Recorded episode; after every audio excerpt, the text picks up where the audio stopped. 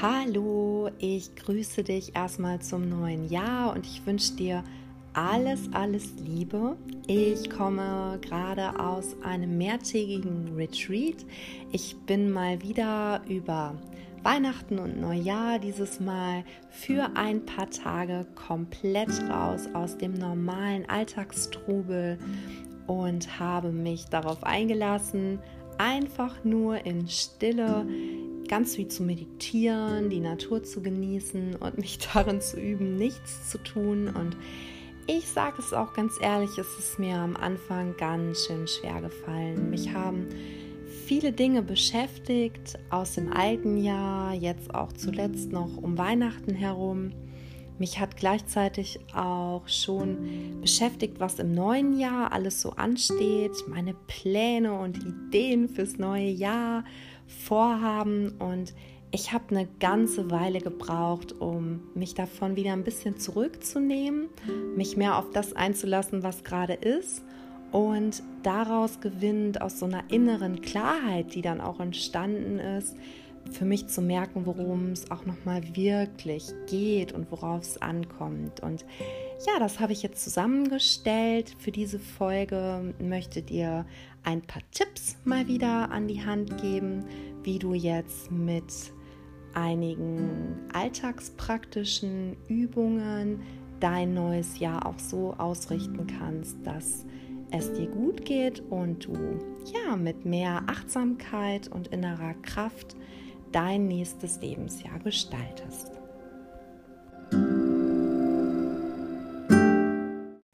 Braucht es eigentlich Neujahrsvorsätze? Ziele, die wir uns setzen und die wir dann verfolgen. Ich bin eigentlich auch ein großer Fan von Zielen und Visionen, die man sich erschafft. Und auf meinem Retreat, auf dem ich war, hat meine Lehrerin dort auch nochmal gesagt, wie wichtig es auch ist, sich etwas zu erträumen, wofür man innerlich auch brennt. Und gleichzeitig ist es aber auch total wichtig, den Weg dahin in den Blick zu nehmen und eben in kleinen, sehr bewussten Schritten auch hin zum Ziel zu gehen. Und das mit einem klaren Geist. Und ich möchte dich jetzt eben deshalb auch noch mal fragen, was nimmst du dir denn eigentlich fürs neue Jahr vor, wenn du dir Neujahrsvorsätze auch gesetzt hast? Was möchtest du verändern? Ist es etwas, was im Außen liegt? Also geht es zum Beispiel darum, mehr beruflichen Erfolg oder auch Erfolg, Glück, Zufriedenheit in deinem privaten Leben zu erreichen, zum Beispiel durch eine glückliche Partnerschaft oder ein Haus, was du baust oder eine Wohnung, eine größere Wohnung, die du beziehst?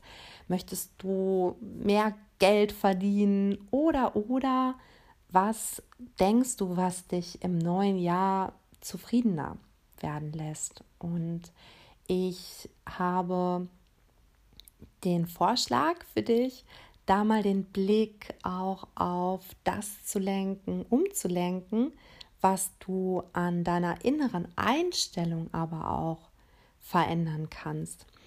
Denn es gibt auch Studienergebnisse jetzt aus Amerika jüngst, die zum Beispiel die Facebook-Nutzung im Zusammenhang mit Glück und Zufriedenheit untersucht haben und die herausgefunden haben, dass je öfter jemand Facebook nutzt und sich anschaut, welche tollen Erlebnisse und Ereignisse andere Menschen erreicht und erlebt haben, desto trauriger und frustrierter fühlen sich diese Menschen, weil sie das Gefühl haben, ich habe das noch nicht erreicht.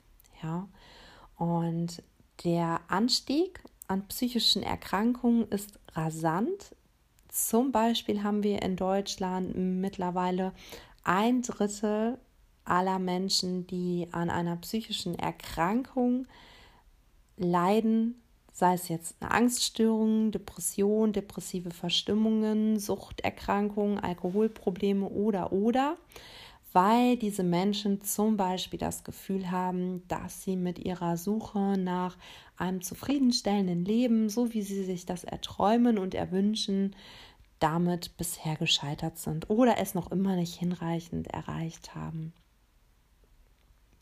Ich möchte dich deshalb dazu ermutigen, dir für dieses Jahr vorzunehmen, an deiner inneren Einstellung, an deinen Denkgewohnheiten zu arbeiten, denn diese sind es, die dich letztlich auch zu mehr innerer Zufriedenheit und mehr Kraft auch bringen.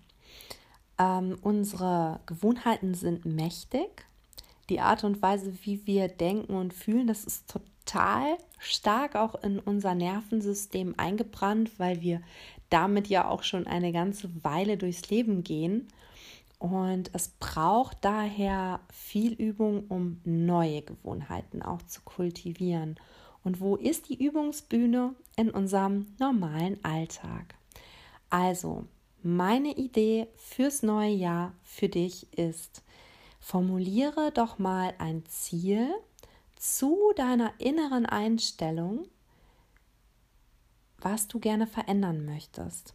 Also, zum Beispiel, ich möchte dankbarer für das sein, was ich schon habe in meinem Leben. Und egal, was auch gerade in deinem Leben los ist, ja, Egal was da ist, es gibt immer etwas, wofür wir wirklich dankbar sein können. Oder ich möchte mehr versuchen, den Moment, auch das, was gerade schon da ist, zu genießen, anstatt mich ja in Gedanken um Zukunftsvorhaben zu verlieren oder mich noch ständig mit dem Vergangenen zu beschäftigen. Also mehr im Moment ankommen, das genießen, was ist.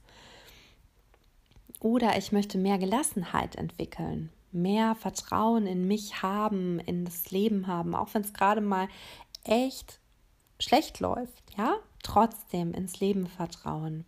Also deine innere Einstellung zu einer Sache mal prüfen und dir da ein Ziel zur Veränderung deiner inneren Einstellung auswählen und setzen und ich schlage dir vor, dass du dir dazu eine Erinnerung schaffst, die dich jetzt durch das neue Jahr begleitet. Ich habe zum Beispiel mir ein neues Passwort für meinen Laptop zugelegt mit einem Stichwort, was für mich, für dieses Jahr ganz, ganz wichtig ist. Und dieses Stichwort erinnert mich ja tagtäglich daran, worum es mir in diesem Jahr wirklich auch gehen sollte. Du kannst dir diese Erinnerung aber auch durch eine Notiz schaffen, indem du dir einen Zettel in deine Handyhülle reinlegst oder an deinen Badezimmerspiegel machst oder oder ganz viele Möglichkeiten und ich möchte dir dann auch vorschlagen, dass du dir in deinem Alltag Gewohnheiten schaffst, regelmäßig dich damit noch mal kurz zu beschäftigen. Ich bin ein Fan der Meditation und ich habe das, worum es mir in diesem Jahr auch geht.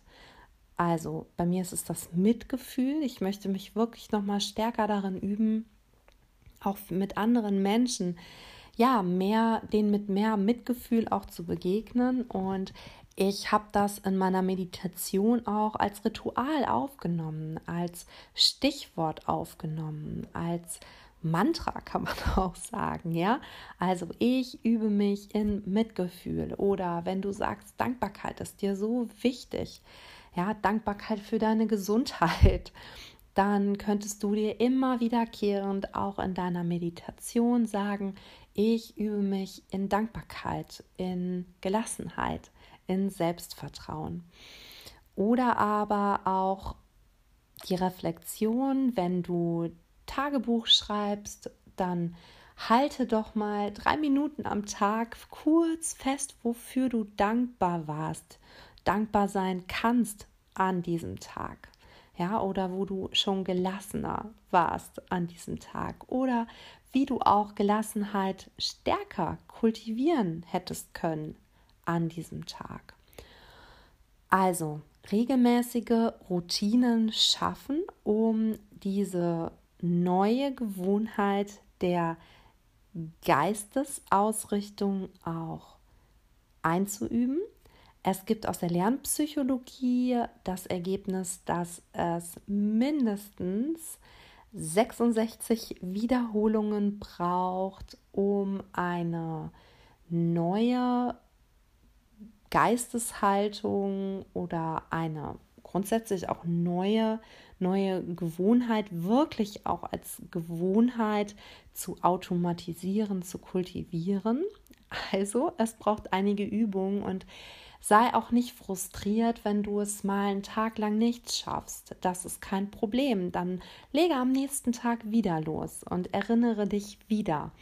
Und Aya Kema, eine wirklich tolle Buddhistin, die mittlerweile auch schon verstorben ist, die hat das Buddha-Haus im Allgäu auch gegründet. Die hat zum Beispiel mal gesagt, ein Mensch, der sich selbst verändert, der ändert letztlich auch die Welt. Denn die Welt, das sind wir selber.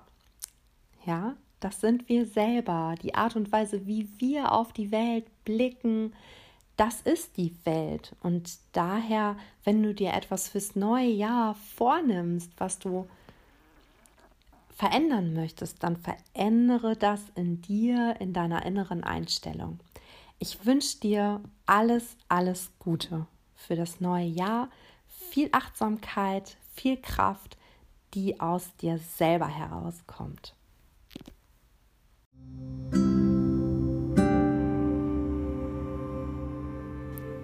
Und zum Schluss noch, schreib mir doch gerne eine Nachricht bei Facebook, wenn du noch Fragen hast oder dich irgendetwas nach dieser Podcast-Folge bewegt.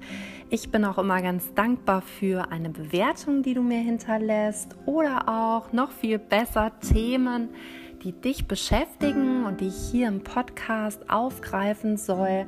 Wenn du diese Folge gerne gehört hast und sie dir geholfen hat in irgendeiner Weise, dann würde ich mich auch total freuen, wenn du sie einfach mit anderen Menschen aus deinem Umfeld teilst.